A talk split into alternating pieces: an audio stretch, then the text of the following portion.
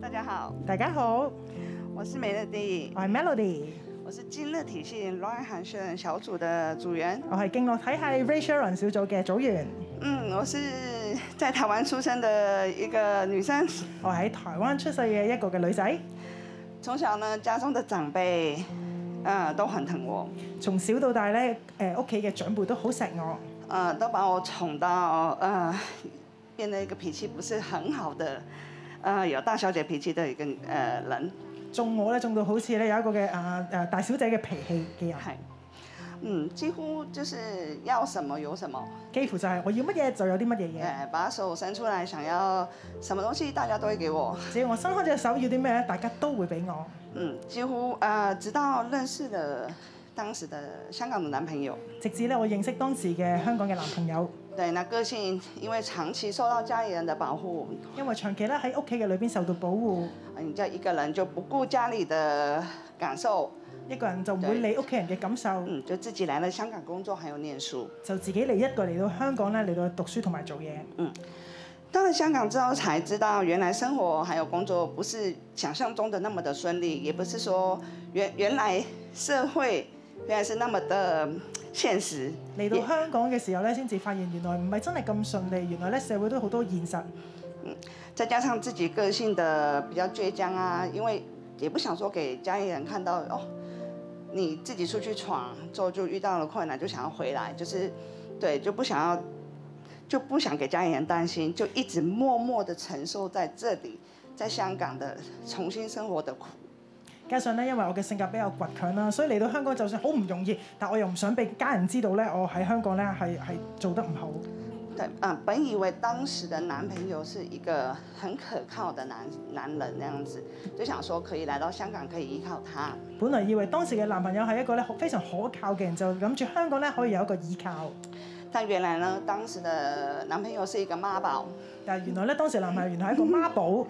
对，就慢慢我更加独立的，更加的加强自己，努力学习广东话。咁我就只好自己更加嘅獨立啦，去學好廣東話。就从这边开始，从低做起，喺呢一邊咧就從低做起，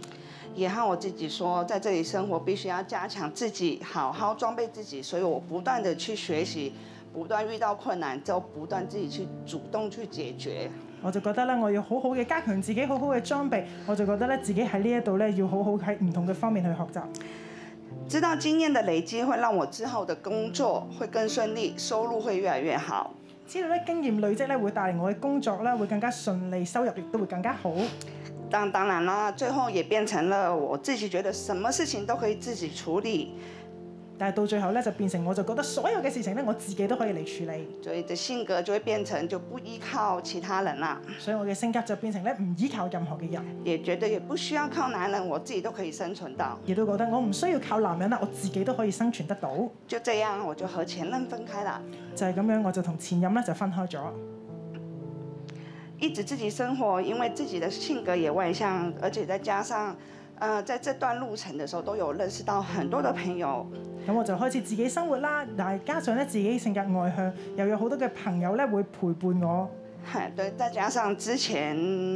的初恋，那可能受了伤害，就觉得说，嗯、也没有想说再跟其他的男性再交往，因為咧喺初戀嘅裏邊受到好大嘅傷害，所以咧亦都冇諗住咧再同其他嘅男仔交往。对，直到遇到我现在的老公，直到咧我遇到而家嘅老公，对，刚好那时候，呃，可能因为我的前任也只有大我几岁，这样觉得他比较妈宝，比较幼稚，都跟很多人讲说，如果有机会我在认识其他的男性的时候，我希望是一个年纪比我大很多而且稳定的一个男人。因為前任咧只係大我少少啦，我就覺得咧啊佢有一個媽寶，所以咧我就覺得如果再認識個男仔嘅時候咧，就要大我一啲，我想要穩重啲嘅男人。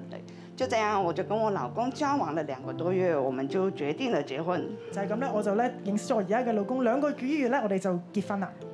对，和他相处呢，一直很有安全感。同佢相處一直咧都好有安全感，对，会之后我们很快结婚之后，也很快有了大女儿。我哋怀好孕快結婚，亦都好快有咗大女。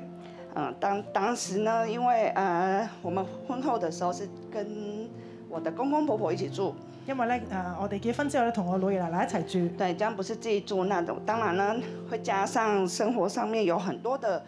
呃习惯不同，因为呃。是我习惯了一个人的生活。但係咧，當結婚之後咧，其實要同埋老爺奶奶住啦，其實都有好多嘅唔適應、唔習慣，因為我習慣咗一個人喺度生活。嗯，在那当然呢，呃，也不知道那都心原来心里面一直有压力，原來心裏邊咧亦都一直有好大嘅壓力，也不知道该怎么开口，亦都唔知點樣去開口，也当时也不知道该怎么去跟老公沟通，亦都唔知點樣同老公去溝通，那也不敢在家里有吵闹，因为一吵闹的话，全家都听到了。又唔敢咧同我誒、呃老公嗌交，因為一嗌交就全家都聽到啦。那当时自己都有一份工作，很好的工作，因为自己那时候的工作呢，呃，都可以每天去跟不同的学生还有不同的雇主去聊天。那我就觉得说啊，那不当一回事了。咁我就覺得嗰陣時我都有份好好嘅工作啊，又可以同好多學生啦、僱主去傾，咁我就喺嗰陣時咧就唔當係一回事啦。嗯，一直到老大就是不够一岁的时候，我们有了房子，就自己搬出来住了。直到咧係咧誒呃老大咧去一歲嘅時候，我哋就有自己嘅房誒、呃自己嘅屋，我哋就搬咗出去住。那以为想说搬出来，可能我的心情上面原来会可能会更好，会变得更好。本來就以為咧搬咗出去嘅時候，我就諗啊，啊我應該嘅心情會變得更加好啦。原来在自己的心中已经积压了很多的情绪，因为在这一段时间，原来发其实很多很多的事情一直都没有解决。但係原來發現我心裏邊有好多嘅情緒係一路積壓住，係一路都冇處理到嘅。那开始就会因为一点事情就开始会有一点争执啊、抱怨啊，会将心中所有的不满、委屈全部爆出来。就係、當我哋有少少嘅爭執、少少嘅抱怨嘅時候，我咧就會突然之間就所有嘅委屈啦，就會全部嘅傾倒而出。对当然是每一次的吵架就是又不了了之，又没有当一回事。但係當每次嗌完交之後又不了了之咧，又好似就冇處理到。那原来其实问题一直都是在积压当中。但係原來問題係一路咧都喺度積壓住。在刹那之间才知道，我每一次的爆发，原来是之前受了所有很大的伤。那我先生也有跟我讲，我不懂你以前发生了什么事情。喺嗰一剎那就發現，原來咧真係我呢啲嘅情緒呢啲嘅爆發，都係因為我過往好多好多嘅積壓，而我老公咧亦都冇辦法明白。对，他就觉得说，你之前的刚开始来到香港，可能你的经历或者是你的前任所对你的伤害，佢就諗，可能係你嚟到香港啦，或者前任對你嘅傷害，因为他觉得我的脾氣和个性是完全不依赖人的。因為佢覺得我嘅脾氣啦，我嘅個性係完全唔需要依賴人嘅。那我当时也很生气，就回话：对啊，我就我觉得我自己一个人可以生活，大不了再拍拍屁股就回了台湾，反正家里人都会照顾我，因为我一直觉得家里人是爱我的。我到我嗰陣時就好嬲咁同我老公就話：好啊，算啦，唔緊要啊，係啊，就算係啦話，我就拍拍屁股，我就翻返台灣嘅話，我屋企人都會照顧我啊。当然，那这几年都是一直反反复复这些问题，其实就是吵架，又当一没当一回事。那原来其实我们在心中已经一直在伤害着对方。所以喺呢幾年嘅裏邊就不停吵架，然之後又當冇事發生，然之後又吵架又冇事發生。但係其實咧，我哋彼此咧都係喺度傷害緊對方。对，那直到去年的四月的时候，直到誒、呃去年嘅四月，嗯，那我大女儿之前一个面试班的老师，呃，Rachel，誒、面試班咧，誒、我個女參加面試班咧個老師叫 Rachel，她就问我要不要回教会。佢就問我要唔要翻教會。我当时也没有什么特别的感觉，那就想说，好吧，那就回去看看吧。我嗰陣時冇乜特別大嘅感覺，但係話好啦，我跟你翻去睇下。对啊，那老我也呃问一下老公，因为其实因为呃我婆婆那边他们是道教，那我在想说，因为我比较呃会想说会不会对他们不好那样子，所以我我老公也觉得说，那你就去吧。我就問下我老公啦，因為我老爺奶奶嗰邊咧其實唔係唔係信基督教嘅，於是咧，但係老公就話啊好啊，唔緊要啊，你就去啦。那我当时也刚好呃辞职了，就是因为我生了老二。而嗰當時候咧，我又啱啱咧辭職，因為咧我已經生咗第二個仔。对，呃，因为没有工作之后，我的生活就只有我，还有家庭，还有小朋友。其实，呃，这些氛围之内，就其实自己原来也不是那么的高兴。原來當我冇工作嘅時候，得翻我啦、家庭啦同埋小朋友嘅時候，我發現我內心嘅裏邊咧，其實亦都唔係好開心。那我觉得说，这也是一个机会，去认识不同的人，有自己的生活。我亦都覺得喺呢個時候，我應該咧要認識多啲嘅人，有自己嘅生活。那当时女儿也是 K two 當時咧女啊阿女咧 K two，发，诶、发觉她的语言上面，呃，比较迟缓一点。發現咧佢嘅語言能力咧係比較遲緩嘅。那自己一直原来都很自责，原來自己裏邊心裏邊一直都好自責，因为在这之前我就觉得是工作才是我的重要，因為一之前咧我一路都覺得工作先係我最重要嘅。就不愿意的好好的陪伴他，而且在香港念书原来是那么的辛苦。 我就冇好好嘅陪伴佢，亦都發現哇，原來喺香港讀書真係好辛苦㗎。对，那在经过跟老师讨论之后，那当然我要重新开始去好好的教女儿。同老師溝通完之後，就發現我要好好嘅真係去教我嘅女。嗯，那就搞到我们母女之间的感情，呃，在她四岁之前是没有发脾气的，就係覺得同女阿女四歲之前好似咧嘅關係咧都冇辦法建立，对，当时加上要照顾老二，加上咧我要照顧啊弟弟，那就导致跟她的感情很不好，会发脾气。比起上嚟咧，我同佢嘅感情其實都唔好，那相对的也对家庭也造成一个影响。亦都對家庭咧造成一個嘅影響。我就一直很自责自己没有抓好一个妈妈的角色。我一路咧都好自責自己冇做好一個媽媽嘅角色。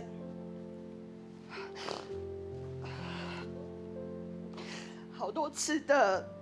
哭泣，好多次 嘅看着哭泣他，我就觉得是不是应该要离开香港，回去台湾？好多次我都諗我係咪要離開香港，要翻翻台灣？那当时在华杰的时候，那大人和儿童是一起的。我當翻到嚟教會嘅時候，大人小朋友係一齊嘅。那当天敬拜完回到家之后，女儿突然很懂事的跟我说：“我自己是姐姐，我什么事都可以自己做。”我就感觉很不同。當嗰日敬拜完咗翻屋企嘅時候，女兒突然間同我講話：啊，我知道我係姐姐啦，我有好多嘢都可以自己做。我就發現佢突然之間咧唔同咗。对，但当当时我并不知道儿童，呃，在做敬拜的时候，是因为那时候分开嘛。因為誒、呃小朋友同大人係分開嘅，所以其實我唔係好知佢喺嗰邊係做咗啲乜嘢嘢。对，那我马上就打呃打电话去给 Rachel，我就馬上打電話俾 Rachel，Rachel 那 Rachel 就马上去问迪迦，就馬上問迪 嘉说：“哎，那天到底发生了什么事究情竟？”佢日究竟兒童教會發生咩事咧？对，我突然间我就觉得他转变很大，就哦那一天而已，我就發現之後一日咧，佢嘅轉變非常之大，就话变得很多，變咗好多，会关心我，會關心我，对，做做什么事情都会讲我要自己来，佢做啲乜嘢都話我自己嚟做啊！而且在之后我参加了几次教会，然之後咧，我參加咗幾次嘅教會。原来呢，在新六六一在说圣经的时候，原來新約咧，老一日喺度講聖經嘅時候，嗯，不是我想象中的那么枯燥乏味。唔係我想象中咧咁枯燥乏味嘅，因为呃，我看我之前有点抗拒回教会，因為我之前好抗拒翻教 會，因为我曾经去过是呃比较死板， 因為我曾經去過比較死板嘅，对，会让我想睡觉，會讓我想瞓覺，就是不会呃不会再想要再去了。就唔會想再去啦。周可原来讲圣经可以跟生活那么的贴近，原來講聖經係可以同我哋嘅生活好靠近嘅，而且唱诗歌也不是想象中的那么沉闷，而且唱詩歌都唔係我哋想象中咁沉悶嘅，对，也会让我的心情很自然的就释放出来了。令我嘅心情就好自然嘅釋放出嚟。因为每一次在唱呃诗歌的时候，那种感动是莫名的。就係當我每次唱詩歌嘅時候，都有一種咧好莫名嘅感動喺我裏邊，对，啊我会觉得有神陪伴我，我覺得神喺度陪伴我，眼泪自动流出来，整个人的心情就会很好。眼淚就會自然流出嚟，心情咧就會變得非常之好。之后我只我才知道，新锐六一一能释放我的压力和难过。我就知道咧，翻到一一咧能夠釋放我嘅壓力同埋難過。对之后加入 Ryan Sharon 小组后，之後咧加入咗 Ray 同 Sharon 嘅小組，他们夫妻分享了彼此过往的经验，改善夫妻的关系。佢哋俾夫佢就分享咗咧佢哋夫妻之間彼此嘅嗰個過往嘅經驗，对，就让呃慢慢的我和老公的关系也有改善，慢慢嘅我同我嘅老公嘅關係咧都越嚟越改善。因为我先生是一个。不善表达自己心理情绪的人，他不是一个多话的人。因為我老公唔係一個多話嘅人，佢亦都唔善於表達自己嘅情緒，他是一个行动派的人，佢係一個行動派嘅人，他其实他每一次做的每个动作，我都知道他是爱护这个家、爱这个人、爱我的。我知佢每一個動作其實都係愛家同埋愛我。他有有时候你不讲话的话，不表达，其实你根本不知道他真正心里面的感受。但係因為當佢唔講嘢嘅時候，其實我都唔能夠真係知道佢心裏邊嘅感受。之后他也有跟我一起回教会，然之後佢又同我一齊翻教會，就慢慢的会引导他讲出一些心里的话。慢慢能夠引導佢咧，可以講出佢心裏邊嘅説話。因为我发觉像我这一段的孕期是比较辛苦，因為喺今次咧，我懷孕嘅期間其實係非常之辛苦。他永远都是不说话，我的心里面也会觉得很不舒服，觉得你到底懂不懂我的辛苦、因啊？為佢永遠都唔出聲嘅時候，我就心裏邊成日都諗：你究竟明唔明我裏邊諗緊啲乜嘢嘢啊？当他当有一天他跟我他拍拍着我，可能嗰一日咧，老公就拍拍我，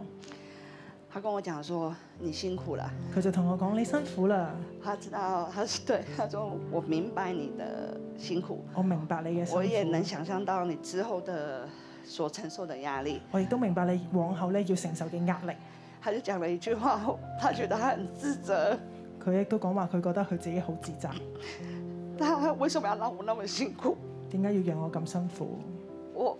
我刹那间就崩溃了，然之後咧，我就崩潰啦，因为他是一个大男人，因為佢係一個大男人，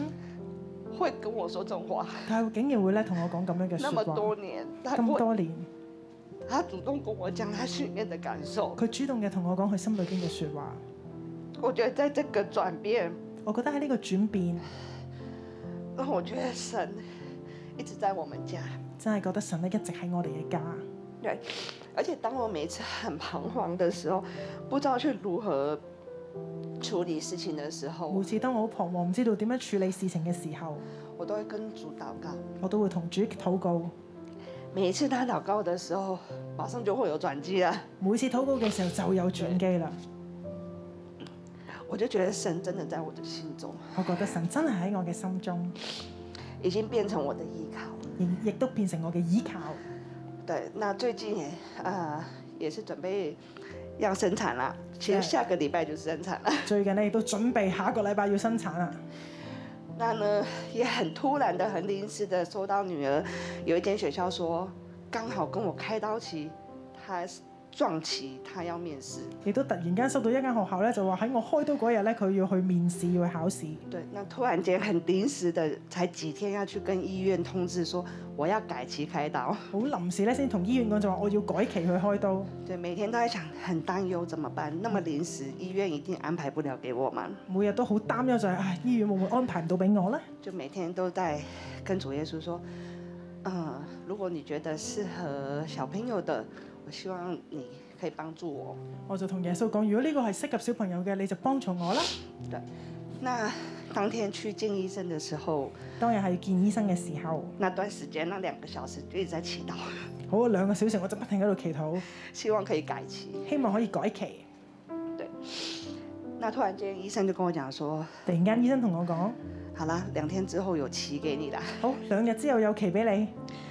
对，我就马上跟我的朋友还有我先生说，我就即刻同我嘅先生同朋友講，说你真的好有运气啊！佢哋話：你有開好刀有好有好有好好運喎、开刀房不是你随便要改就改的。因為開刀房唔係你話改就改㗎。对，我知道，天赋爸爸知道我的困扰还有我的烦忧，我知道係天父爸爸咧，知道我嘅困擾同埋我嘅煩惱，他来替我解决。佢嚟替我解決。我真的很高兴，神是信实的，我我哋好高興，神係信實㗎，神是好神，神係好神，愿一切荣耀颂赞归于我们的天赋爸願一切嘅榮耀仲讚都歸俾我哋嘅神。好唔好？我哋一齊都舉手嚟為 Melody 祈禱好唔好啊？佢下個禮拜五就要開刀，要生第三個 B B 啦！我哋一齊嚟祝福佢啊！主耶穌咧，我多謝讚美你，因為知道咧你真係 Melody 嘅好神，你為佢解決一切嘅疑難。奉耶穌基督嘅名祝福佢喺星期五咧嚟到去開刀生 B B 嘅時候，盡到順利，嚟到親自嘅嚟到去顧念佢嘅先生，佢兩個嘅孩子，你讓佢哋一家合一同心，經歷神嘅愛，經歷神嘅祝福。祝我哋多謝讚美你，聽我哋嘅禱告，奉耶穌基督嘅名而求，阿咩？